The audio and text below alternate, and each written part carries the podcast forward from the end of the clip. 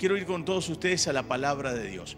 Saben que hoy quiero hablarles de construir el futuro. ¿Cómo hacemos nosotros para construir el futuro sabiendo que Dios está en nuestro futuro? Y me ha escuchado en muchas oportunidades decir que Dios nos espera en Él.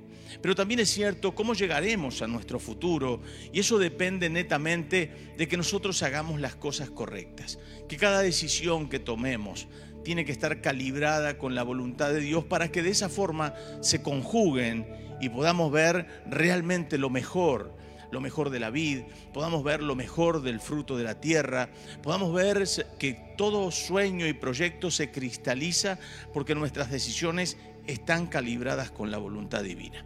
Quiero que ustedes me acompañen, por favor, si pueden hacerlo, al libro de Isaías, capítulo 43, versículo 18 y 19, en este Día de la Madre, para que todos lo puedan disfrutar. Mire lo que dice Isaías 43, versículo 18 y 19. No os acordéis de las cosas pasadas, ni traigáis a memoria las cosas antiguas. He aquí que yo hago cosa nueva, dice el Señor, pronto saldrá a luz. ¿No la conoceréis?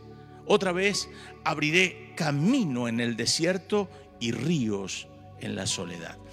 Creo firmemente en el poder de la declaración. Si usted puede hacerlo, levante sus manos al cielo y repita conmigo esta oración. Señor Jesús, gracias por tu palabra. Tu palabra es verdad. Tu palabra me bendice, tu palabra me prospera, tu palabra me edifica, tu palabra me renueva. Padre, bendice mi vida. Háblame a, través de la vida de mi pastor, dale sabiduría, la revelación del Espíritu Santo, para que la palabra haya cabida en mi corazón y traiga, Señor, fruto en el nombre de Cristo. Bien alta sus manos dice, vacíame de mí y lléname de ti en el nombre de Jesús. Y todos decimos, amén y amén. Puedo escuchar el amén de todos ustedes, pero también muchos lo colocan ahí en las redes sociales, ponen un gloria a Dios, un amén, unas palmas, unos corazones, y esto nos hace también porque vamos interactuando. Saben ustedes en Isaías capítulo 43, versículo 18 al 19, vemos entonces este pasaje que nos llama poderosamente la atención, porque cada acción, cada acción que nosotros tengamos, cada decisión que usted tome, cada desilusión no resuelta, cada proyecto abandonado o logrado, alcanzado, tomado, vivido, construye tu futuro. Ahora, ¿cómo somos nosotros? ¿Cómo, ¿Cómo, reaccionamos nosotros? Y saben, hoy veremos tres pasos indispensables para construir nuestro futuro bajo la voluntad de Dios. El Señor dice, yo sé los pensamientos que tengo acerca de vosotros, pensamientos de bien y no de mal. Es decir, Dios tiene buenos pensamientos para con sus hijos. Y nos deja entonces la gran posibilidad de decidir cómo vamos a reaccionar, cómo vamos a actuar. Él dice, yo pongo la vida y la muerte, tú escoges. Y dice aún, escoge pues la vida para que vivas tú y los tuyos. Es decir, entonces que Dios nos está invitando a tomar buenas decisiones. Pero las decisiones son nuestras. Es el libre albedrío. Es la voluntad que Dios jamás quebrará. Saben, puse tres puntos o tres verdades importantes, indispensables, para poder construir entonces nuestro futuro en Dios. Lo primero, construye tus cimientos. Construye tus cimientos. Hace poco, hablando con una persona a quien yo quiero muchísimo, una persona que para mí es sumamente importante, no la voy a nombrar porque ella está viendo este, esta predicación, hace algunas semanas nos tocó charlar y conversar bastante profundo. Y en esa charla ella me dice algo así. Me dice, qué injusta a veces es la vida. Cómo a veces algunos pareciera que tienen todas las posibilidades y a otros no tienen las posibilidades que algunos sí han sabido abrazar. La escuché y ella seguía hablando. Y decía, por ejemplo, creo que aquí no tengo futuro. Creo que querés crecer y a veces no se puede. Y entonces uno comienza a mirar hacia los costados y como muchos de ustedes han escuchado hablar es culpa del país, es culpa de la política, es culpa de ciertas personas, es culpa de mi jefe, es culpa de mi amigo, es culpa de mi vecino, es culpa de mis padres, es culpa de, mi encargado, es culpa y la culpa la vamos tirando hacia los costados. Después que había hablado ella y que había compartido esto, me dice la verdad que no veo posibilidades y a veces veo la injusticia. Mientras ella termina de hablar, le digo, te quiero decir mi opinión. Quizás valga para ti, pero quiero serte sincero. Hoy estás parada en las decisiones que has tomado desde tu juventud. Hoy estás anclada en aquellas decisiones que tomaste y no podemos echarle la culpa, aunque tenga influencia algunos sectores, no podemos echarle toda la culpa a esos sectores o a esas cuestiones, porque muchos de nosotros hoy deberíamos reconocer que estamos parados en nuestras propias decisiones. Y entonces, ¿qué hago? ¿Me quedo ahí parado en esas malas decisiones o, buenas decisiones? ¿Me quedo ahí parado o miro hacia el futuro? Y cuando miro este pasaje bíblico me llama poderosamente la atención, porque está bueno para leérselo, porque son solamente dos versículos.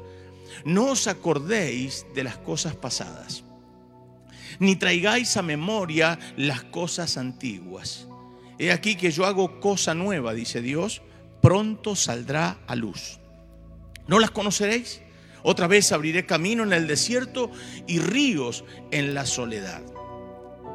Lo que no se ve es lo que sostendrá, es lo que mantendrá de pie, luego lo que se dejará ver. Y a veces lo que no se ve es lo que menos importancia le damos. Lo que no es visible para la gente. Lo que no se puede visualizar con claridad. Lo que se está acabando profundo. No se observa por las personas. Más prestamos atención a lo que se construye ¿Cuán alto queremos llegar? Es cuán profundo debemos ir. Hace el caso de un año atrás, aquí en la estación de Lynch, en la colectora de General Paz, un edificio casi ya terminado, de más de seis pisos. A la madrugada, a la madrugada, se había desplomado, se había eh, deteriorado, se había derrumbado, literalmente. Los seis, siete pisos cayeron, fue terrible. Pero pudo haber sido más trágico el accidente si hubieran vendido esos departamentos y hubiera gente viviendo allí adentro. Esto pasó y fue noticia. Aquí, cerquita, en Lynch, en General Paz, en la colectora, del lado de provincia, cayó el edificio en una madrugada.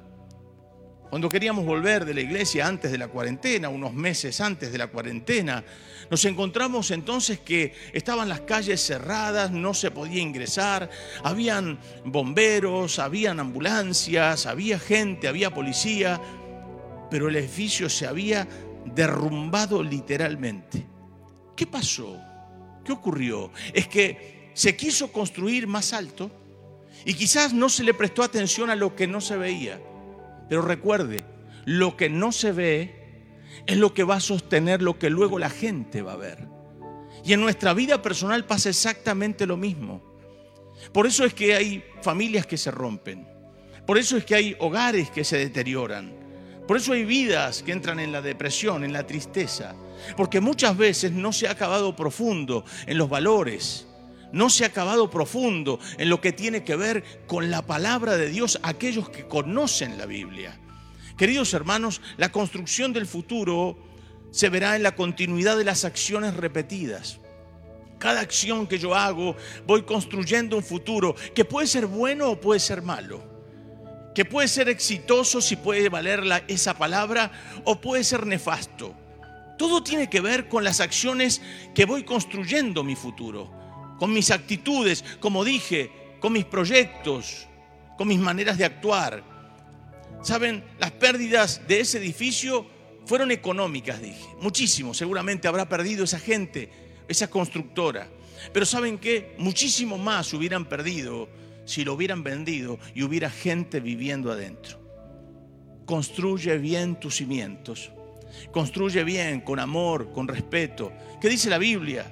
El hijo consentido avergonzar a los padres.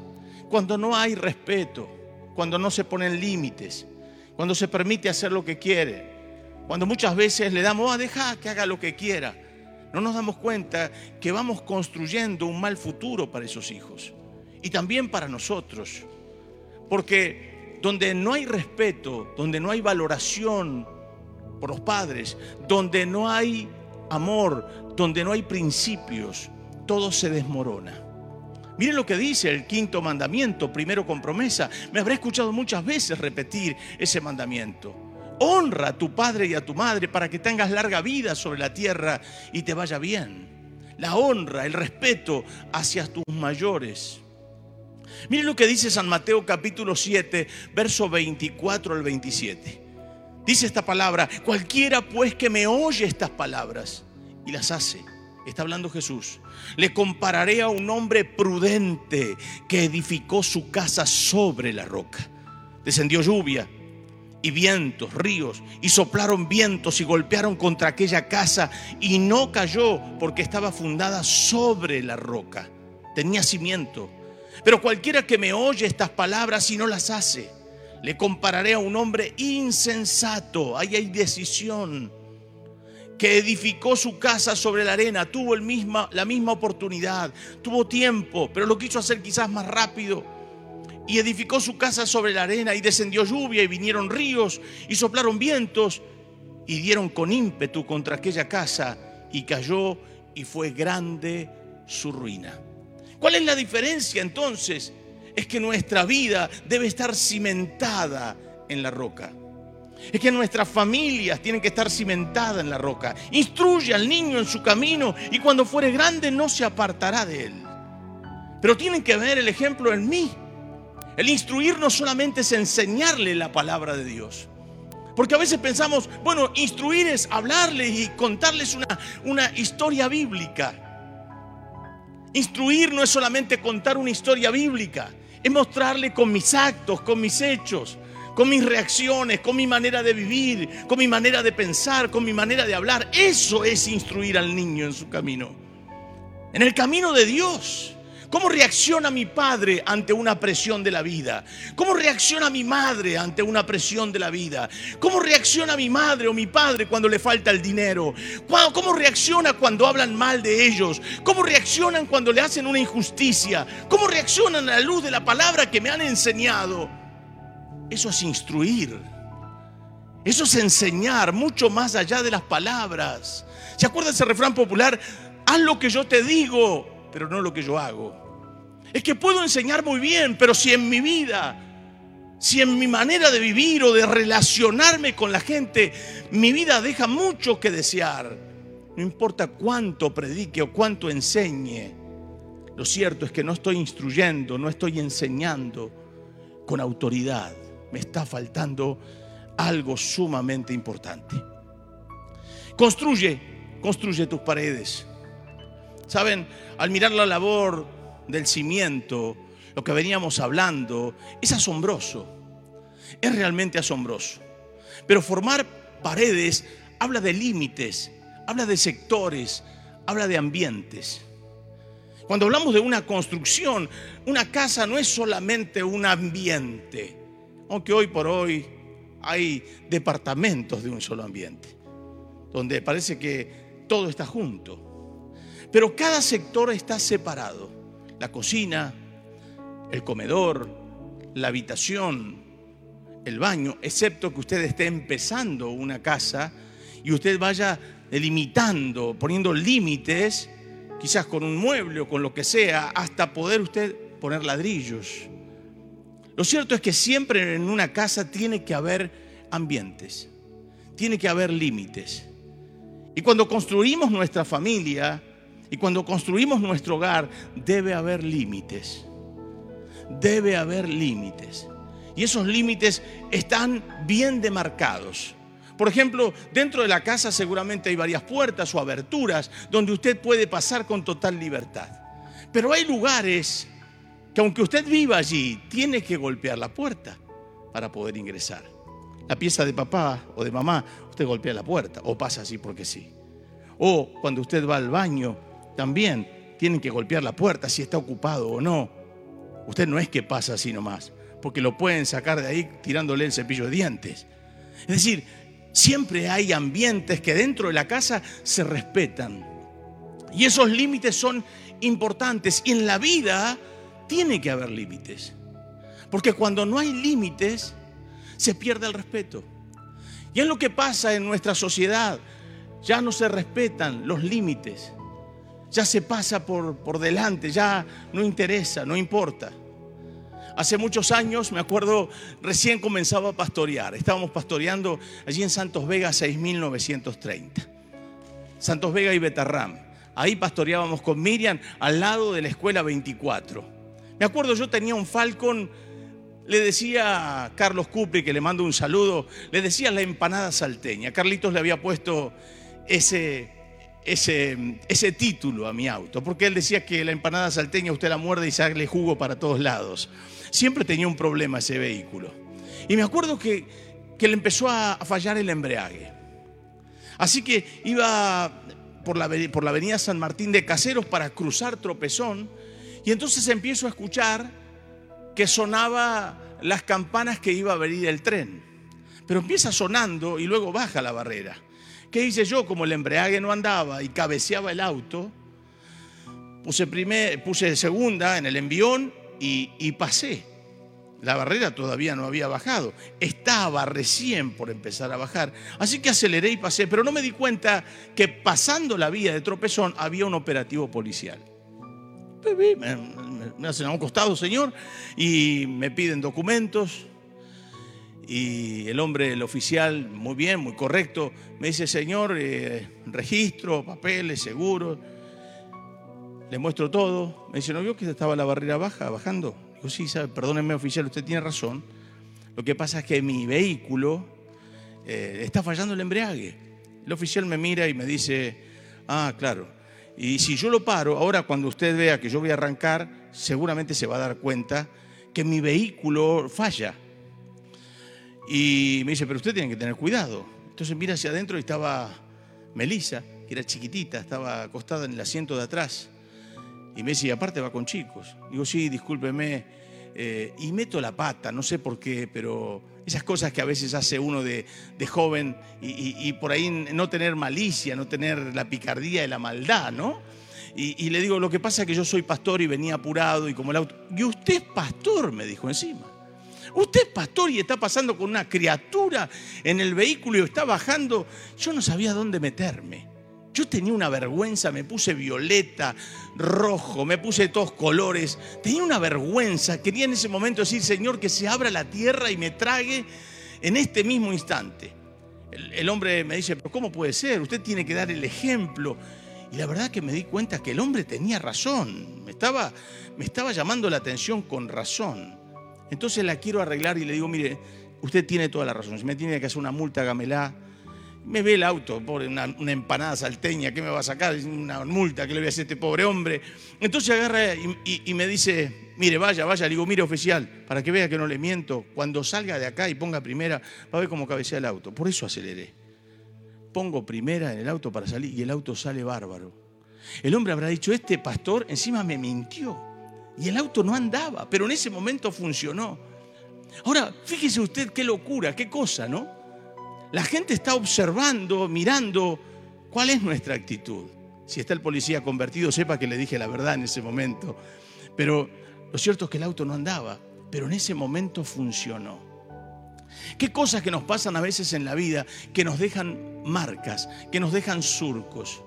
Y que a ese hombre seguramente le quedó una idea de este pastorcito me estuvo mintiendo, pasó porque quiso pasar. Pero la verdad, queridos hermanos, que las barreras son límites. Y cuando pasamos los límites, cometemos falencias. Cuando pasamos los límites, pasamos vergüenza. Cuando pasamos los límites, las cosas no nos salen bien. Cuando pasamos los límites, la gente tiene una idea creada de tu actitud. ¿Cuál fue la idea creada que ese policía tuvo de ese pastor que era jovencito, que en ese momento era yo? Habrá dicho, este muchacho me mintió. Cualquiera es pastor. Seguramente lo habrá pensado pero, ¿por qué pasamos los límites? los límites los pasamos porque creemos que tenemos el derecho para pasarlos. Y tenemos que tener mucho cuidado porque cuando quebramos los límites pasamos vergüenzas. ¿Saben? Dios, mientras construyes tu casa, y tu casa es tu vida, tu familia, tu hogar, no, no, no estoy hablando de un techo eh, físico, de una pared. Si lo tenés mejor y gloria a Dios por eso. Y si lo estás haciendo, gloria a Dios. Y si no lo tenés, gloria al Señor, que el Señor te dé uno que te merezcas, porque Dios es Dios de toda la tierra. Pero cuando estoy hablando de, hogar, estoy hablando de la familia, ¿qué límites le ponemos? ¿Qué límites? El respeto, el valor, el amor, la hermandad, la lealtad, la fidelidad, y todo lo que tiene que ver en la base del amor. Esos límites que nos hacen una familia. Dígame, ¿no ha pasado alguna vez un problema familiar? ¿No ha pasado un momento difícil con alguno de sus hijos? ¿Alguna oportunidad? ¿Con su esposa, con su esposo? ¿No ha tenido un sí, un no? Seguramente que sí. Seguramente que muchos ahí, si usted supiera, pastor, las cosas que hemos vivido. Pero seguimos juntos, ¿sabe por qué? Porque estamos bajo la fuerza del amor. Y muchas veces el amor nos pone límites. Por eso dice, el amor todo lo puede, todo lo espera, pone límites, todo lo soporta, no hace nada indebido, no busca lo suyo, no guarda rencor, no se irrita. Es decir, que el amor, cuando uno tiene amor, se va poniendo límites. Yo muchas veces cuando en una discusión usted quiere reaccionar y usted quiere como que no quiere decir un montón de cosas, pero por amor se guarda las palabras, se muerde la lengua y dice, si digo esto me va a costar caro. Y entonces usa el sentido común y dice, no puedo decir esto. Y se lo calla. Por amor. Quizás usted en algún momento tiene ganas de, sacudir a alguno y por amor se retiene. Por amor no lo hace. Por amor.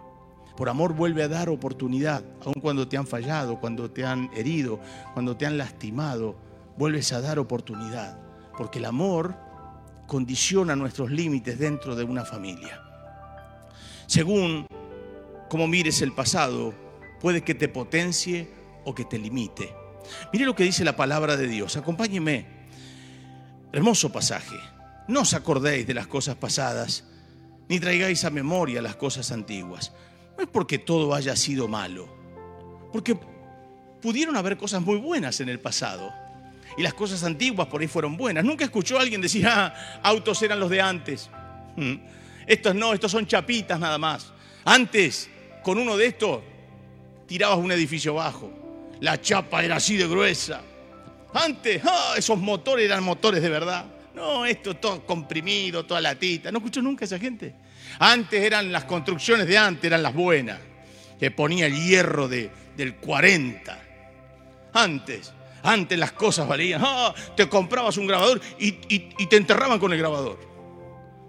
Hoy todas las cosas se gastan, todas las cosas se rompen rápido. Antes te comprabas un foquito y lo cambiabas a cuando te casabas porque te duraba. Porque a veces pensamos que lo de antes fue mejor y pudo haber sido así en muchos casos. ¿Y por qué Dios me dice esta palabra? ¿Por qué Dios dice, no os acordéis de las cosas pasadas, ni traigáis a memoria las cosas antiguas? ¿Por qué Dios me dice eso? Porque muchas veces estamos pendientes del pasado. Siempre estamos pendientes del pasado. Y quien está pendiente del pasado no puede proyectarse. Estás pendiente del que te dañó, el que te lastimó, el que te hirió, lo que dijo hace dos años, el que dijo hace tres semanas, lo que dijeron, lo que publicaron, lo que hablaron, lo que, qué sé yo. Y estás ahí, prendido a eso. Y no podés salir porque estás anclada o estás anclado. O por ahí estás contando siempre las mismas historias y no cambias. Y tus sobrinos se vuelven a reír cada vez que se reúnen, pero dice, uy, ya viene el tío a contar lo mismo. O ya viene papá y va a contar la misma historia que cuenta siempre. Es que no hay nada nuevo para contar. Es que no hay nada nuevo. O estamos anclados a los rencores o a los odios del pasado. Y entonces Dios dice, no traigas a memoria esas cosas. No traigas a memoria ni las recuerdes a las cosas antiguas, porque yo hago cosa nueva. Y ahí está Dios diciéndote, no te ancles tanto en eso. Si tuviste lindas experiencias, qué bueno que las recuerdes. Porque aún Dios mismo le dice a su pueblo que ate a su cuello la palabra, que les cuenten las proezas de, de, lo que pasó en Egipto, que les cuenten a sus hijos, le dice a los israelitas y a los hijos de sus hijos las proezas que Dios había hecho en Egipto, las plagas y el mar abrirse. Dios se lo dice a su pueblo para que se lo cuente a sus hijos por sus generaciones. Es que no está mal recordar el pasado cuando hemos visto a Dios manifestarse. Lo malo es cuando siempre vivimos recordando el pasado, pero no nos atrevemos a pasar por la puerta de la construcción del futuro. Y ahí es donde quiero llevarte. ¿Viviste tiempos gloriosos con Dios? Que vengan tiempos mejores que esos. ¿Viviste tiempos de gloria con tu familia? Que vengan momentos mejores que esos. Viviste momentos preciosos donde Dios hizo milagros en tu salud, que vengan tiempos mejores que esos. Viste que Dios se manifestó con tus hijos, gloria a Dios, que vengan tiempos mejores, que los veas a tus hijos predicar el poderoso mensaje del Evangelio. Viste milagros de Dios, que en este tiempo nuevo veas los mejores milagros que nunca antes habías visto, porque los tiempos que vienen serán siempre mejores de aquellos que han pasado. Gloria a Dios, aleluya. Yo puedo ver ese aplauso y puedo ver ese gloria a Dios de tanta gente que está prendida con nosotros en las redes sociales. Puede, puede ser que vivas de recuerdos y eso está mal cuando siempre estás con lo mismo. Pero es tiempo de sacudirte. No os acordéis de las cosas pasadas, ni traigáis a memoria las cosas antiguas.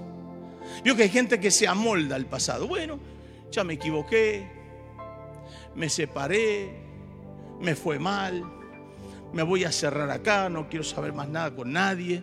Hay gente que dice, no, no, ya, ya me quemé con leche, veo la vaca y lloro, ya no me esfuerzo más, vivo la vida, tranquilo, voy a vivir yo. Hay gente así. Y Dios dice, hey, es tiempo de mirar hacia adelante. Es tiempo de observar que lo que está por delante es mejor. Yo quiero hacer cosas nuevas contigo. Es que yo ya estoy grande, pastor. Dios es antes que tú y será después que ti y que yo. De nosotros Él seguirá siendo. Antes y después. Pero sigue siendo el yo soy. El Dios presente, el Dios futuro, el que es, el que era y el que ha de venir. Él es el Todopoderoso. Así que el Señor nos invita a poseer lo nuevo. ¿Se anima usted a poseer lo nuevo? Pasaron unos años, unos cuantos años ya. Yo estaba predicando en Canal 26 de Noticias. Recién se abrían las puertas para la predicación del Evangelio en, Canal 26 de Noticias. Me acuerdo que en ese tiempo había un evangelista, otro pastor y yo. Éramos tres personas que predicábamos por las noches en el Canal 26. Yo salía con una música de Carlos Farías, que si nos está viendo le mando un cariño, cantante de tango y ahora pastor, en Caleta Olivia, junto a su esposa y a sus hijos hermosos. Y él cantaba un tango diferente. Y yo salía porque, claro, todo lo que se hablaba era brasilero. Entonces yo salía con el tango, con lo que, con lo que tiene que ver con la Argentina. Yo salía caminando por, por la Plaza de Mayo, iba por la, por la calle Balcarce y, me filmaban allí, entraba a los estudios y ahí hacíamos el programa y compartíamos la palabra de Dios. Pero vivía en un barrio donde había yo nacido de, de pequeñito me crié ahí, fui al colegio ahí, todo el mundo me, conocía y todos mis hermanos eh, vivíamos en la misma casa, se casaron y fueron a otros lugares, otras casas, empezaron a hacer su vida y yo fui a vivir a la que era la casa de mis padres. Mi madre había fallecido, así que vivía ahí y cada vez que llegaba de la iglesia tarde, eh, estaban los muchachos que, que me conocían de pibe.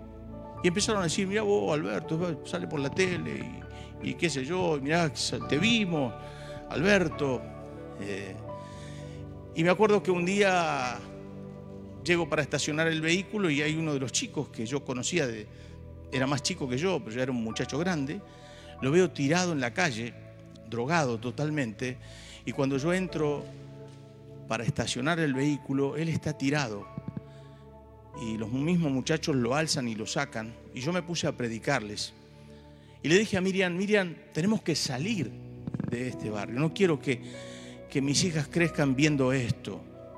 Esto no va a tener solución. Por más que les predico y les hablo de Dios, creo que es tiempo de salir. ¿Por qué no nos vamos a alquilar? Y nos fuimos a, empezamos a buscar para alquilar.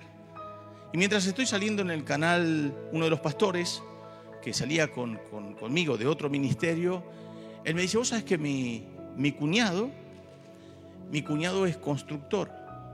Ah, mira vos. Y, y si él hace casas, ¿quién te dice que te vende una? Digo, pero yo no, no tengo una moneda partida al medio.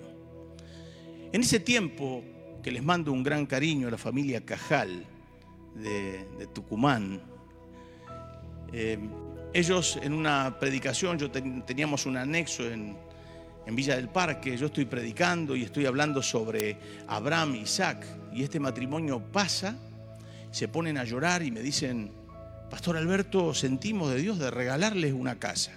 Yo ya venía que me quería ir, les queremos regalar una casa. Bueno, ellos se iban a Tucumán y me dejaban su casa, un hermoso dúplex en Aedo, y me dicen, venga a buscar la llave. Cuando voy al otro día, veo el cartel y en el cartel decía, bienvenido, familia Rey, esta es su propiedad. Yo me fui, me arrodillé y le dije, Miriam, mira, esta familia. Eh, Miriam justo ese día no había ido al culto. las nenas eran muy chiquitas, entonces yo me arrodillo y siento la voz del Espíritu Santo que me, yo me arrodillo y empiezo a decir, Señor, gracias por la casa, gracias por tu regalo, gracias por tu bendición. Y siento una voz que me dice, no les tomes la casa porque no es tuya. ¿Cómo, Señor? Yo estoy pidiendo para irme a otro lado y ahora vos me decís que yo no les tome la casa, que, que, no es mía, si me la regalaron. No les tomes la casa porque no es tuya. Y yo, ¿sabe qué empecé a hacer? Empecé a reprender. Acallo esa voz en el nombre de Jesús. Y la voz cada vez más fuerte. Y siento a Dios que me dice, soy yo no les tomes la casa porque no es tuya. Cuando voy a la casa y miro ese cartel, me, impactó el alma.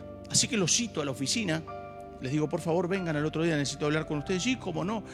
Y entran los dos, Nancy y su esposo, Rubén Cajal, entran a la oficina, y si ellos me están viendo saben que lo que digo, mire, después de tantos años estoy contando esto, entran a la oficina, allí en Villa Bosch, y les digo a ellos, ¿saben qué? no les voy a tomar la casa. Y la mujer se queda, ¿no? Dice, ¿por qué no me va a tomar la casa?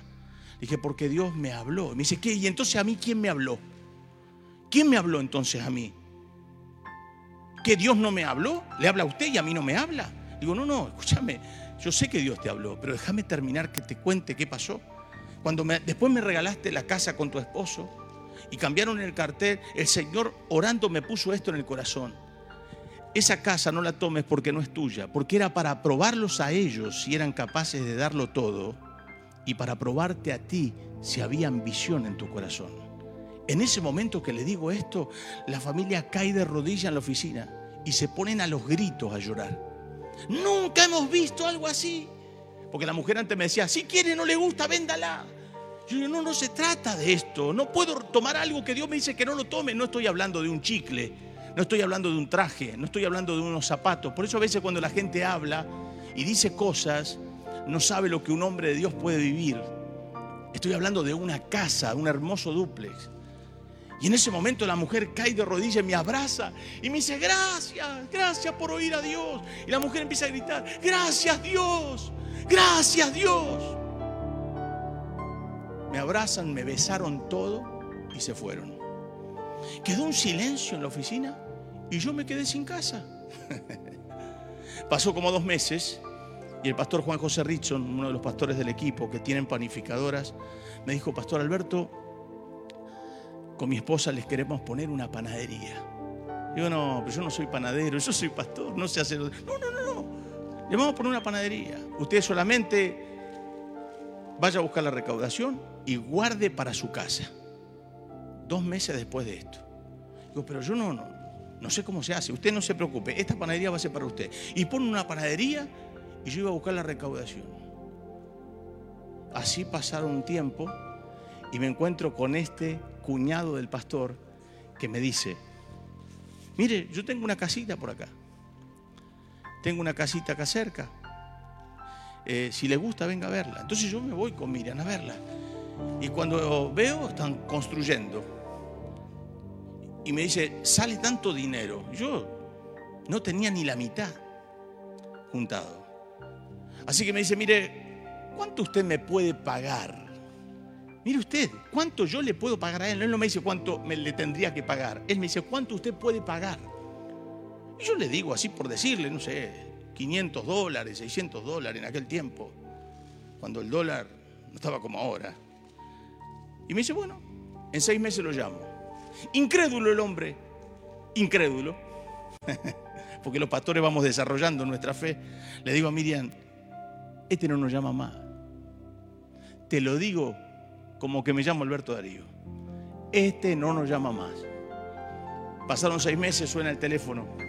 Hola, ¿sí? Señor Alberto Rey, sí.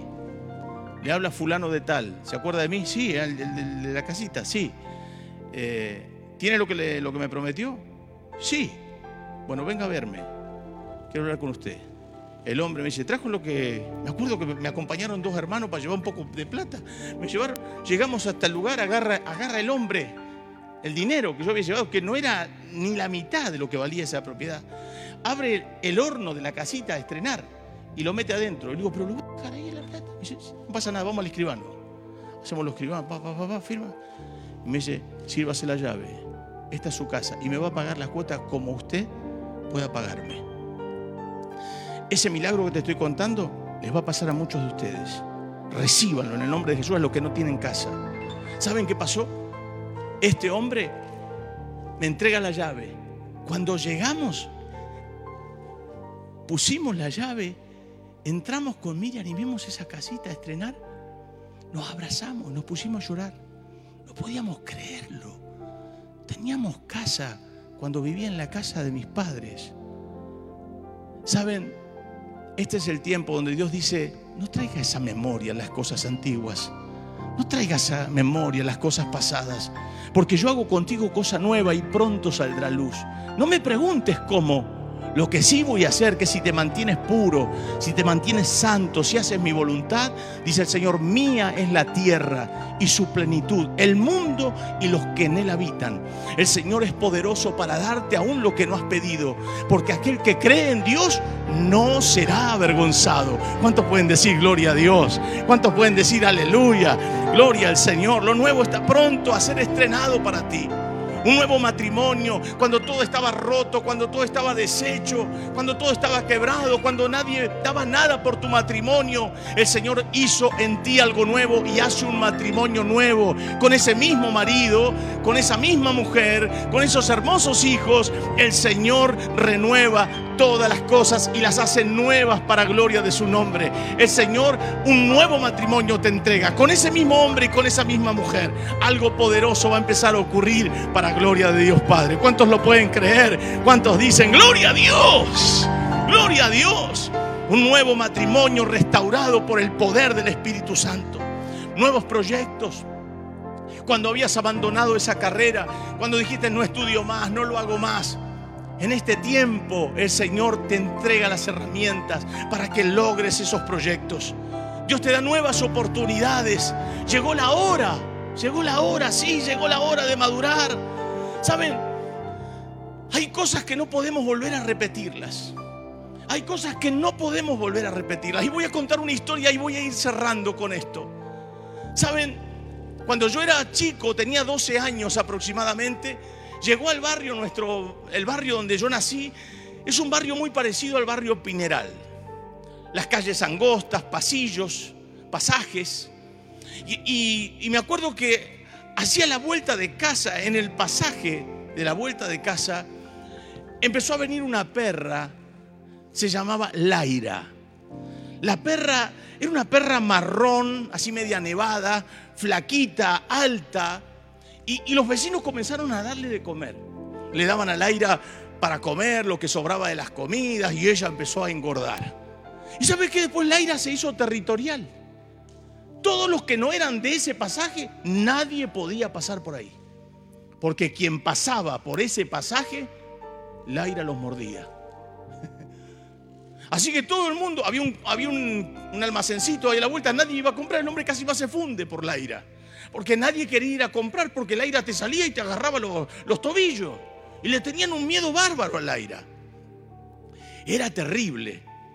¿Saben que A veces no nos damos cuenta, pero si paso por la vereda de aquellas personas que me hieren, paso por las veredas de los malos recuerdos, paso por las veredas y continúo para que me sigan mordiendo, hay momentos en la vida donde uno tiene que decir, hasta acá, hasta acá, basta, ya no quiero más, no quiero más esto para mí, quiero algo nuevo.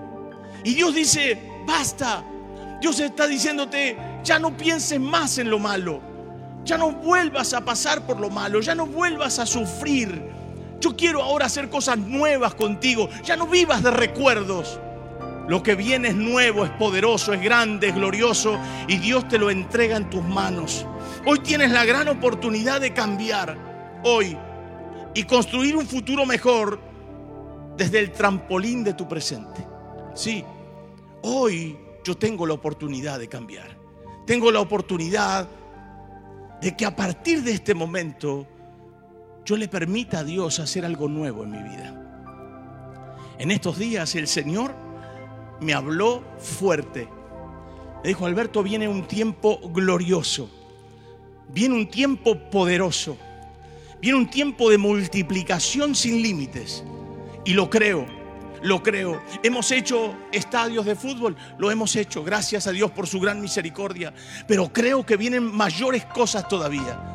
Y vos estás en lo mismo, vos crees en eso, vos estás dentro del plan de Dios, que nada ni nadie te quite la posibilidad de ser parte de algo realmente extraordinario. ¿Por qué? Porque Dios hará cosas nuevas.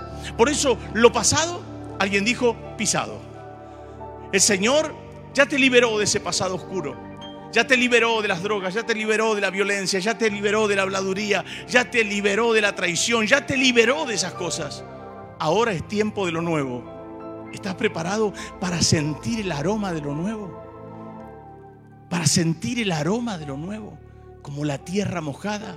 ¿Nunca te pasó? Antes de que llueva comienzas a sentir el olor a tierra mojada. Y así se viene se viene. Yo siento el olor a lo nuevo, que después de esta pandemia seremos transformados para tomar lo extraordinario que Dios derramará sobre la faz de toda la tierra. Vienen cosas nuevas y espero que estés en esa lista para ver lo que Dios hará contigo y con tu familia. Padre, gracias por tu palabra. Gracias porque en esta noche nos has hablado. En esta noche nos has bendecido. En esta noche nos has renovado. Gracias, Padre. Gracias, Hijo. Gracias, Espíritu Santo, por esos matrimonios que ahora son renovados por el poder del Espíritu Santo a través del perdón. Gracias por esos hijos que vuelven a la fe.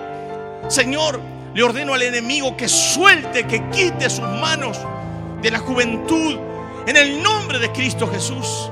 Padre, extiende tu mano en esos matrimonios. Señor, restaura, bendice, dales oportunidad en el nombre de Jesucristo. Señor, que lo nuevo venga y que nada lo detenga en el nombre de Jesús. Señor, calíbranos a tu voluntad. No nos permitas salir de tu perfecta voluntad. Espíritu Santo, haz tu obra en nosotros. Haz tu obra, Espíritu Santo. Ahí está Dios tocándote ahora. Ahí en tu casa, levanta tus manos. Ahí está el poder de Dios. Que te toca, que te toca, que te toca el poder de Dios ahora. Sí, mujer, viene lo nuevo. Sí, mujer, viene lo nuevo. Nos sacudimos lo antiguo, lo viejo, lo pasado. En el nombre de Jesús de Nazaret. Recibí, Recibí, recibí. Ahí está Dios tocándote. Ahí está el poder de Dios tocándote. Oh Dios, ahí está, ahí está, ahí está. Esas lágrimas son de salud. Esas lágrimas son de sanidad. Esas lágrimas son porque Dios te está tocando. Ahí está Dios renovando tus fuerzas. Ahí está Dios tocando tu vida. Recibí en el nombre de Jesús. En el nombre de Jesús. Dios ahora caen las cadenas. Caen las cadenas, caen las ataduras, caen las ligaduras. Ahora se rompen los grillos en el nombre de Jesús de Nazaret por el poder de tu palabra. Levanta tus manos, mujer. Levanta tus manos, varón, allí donde estás. No tengas vergüenza. Dios está en esa casa. El poder de Dios entra por el lente de esa cámara y toca tu vida ahora. Oh Dios está tocándote. Ahí está Dios. Recibí, recibí, recibí. Se cae lo viejo, se cae, se cae, se cae, se deteriora todo lo que te ataba en el nombre de Jesús. La unción pudre el yugo. La unción pudre el yugo de lo viejo, de lo antiguo. Porque Dios abraza para ti algo nuevo y te lo entrega en esta noche. Recibilo recibilo. Oh, la gloria de Dios está aquí. La gloria de Dios está aquí. Recibí, recibí, recibí. Hay gente que está siendo tocada. Hay gente que está siendo sanada. Hay gente que está siendo liberada ahora. En el nombre de Jesús. Toda enfermedad cae por tierra. Toda enfermedad cae por tierra. En el nombre de Jesús de Nazaret. El COVID, maldecimos el COVID de raíz. De raíz te maldigo, COVID. Sécate. Sécate en el nombre de Jesús de Nazaret, por el poder de la palabra, por el poder de la palabra, Dios toca, toca, toca, toca, limpia las vías respiratorias ahora, limpia las vías respiratorias ahora. Oh Dios mío, en el nombre de Jesús, toda fiebre se va, toda fiebre se va, toda fiebre se disipa ahora, en el nombre de Jesús de Nazaret. Cáncer, te maldigo, cáncer, sécate, en el nombre de Jesús de Nazaret. Cáncer, sécate, en el nombre de Jesús de Nazaret. Allí está Dios, todo tumor, todo nódulo desaparece. Todo tumor, todo nódulo desaparece. Ahí está Dios tocando, ahí está Dios tocando. Ahí está Dios restaurando los cuerpos enfermos. Todo problema en los huesos ahora se va, se va, se va se va en el nombre de Jesús de Nazaret. Ahora, Dios mío, toca los huesos. Toca los huesos. Dios sana los huesos ahora. Toca Dios, toca Dios, toca Dios. Toca Dios ahora. Toca Dios las vísceras ahora. Toca los riñones. Toca el hígado, Dios mío. Ahora todo hígado graso. En el nombre de Jesús, sana el hígado graso. Toca el páncreas, Dios. Toca el páncreas, Dios. En el nombre de Jesús. Toca Dios la vesícula ahora. Toda piedra en las vesículas. Toda piedra en los riñones desaparece. Se desintegra en el nombre de Jesús. Donde hay muchos que tienen temor de ir al médico. Dios, sé tú su médico ahora. Sé tú su médico ahora. Sánalos, Dios. Sánalos por tu palabra. Sánalos por tu palabra, Dios. Ahora toca, Dios, toca, Dios. Toda gastritis se va. Toda gastritis se va. Todo problema en el corazón, Dios mío. Todo problema en el corazón. Destapa las arterias, Dios mío, obstruidas. Destápalas ahora en el nombre de Jesús de Nazaret. Normaliza el colesterol, el bueno, el malo, en el nombre de Jesús de Nazaret. Toca los triglicéridos ahora. Extiende tu mano de amor. Extiende tu mano de misericordia. Toca a Dios ahora la próstata. Toca la próstata, Dios mío. Toca a Dios, toca a Dios en los ovarios, el útero. Toca a Dios en el nombre de Jesús de Nazaret. En el nombre de Jesús de Nazaret.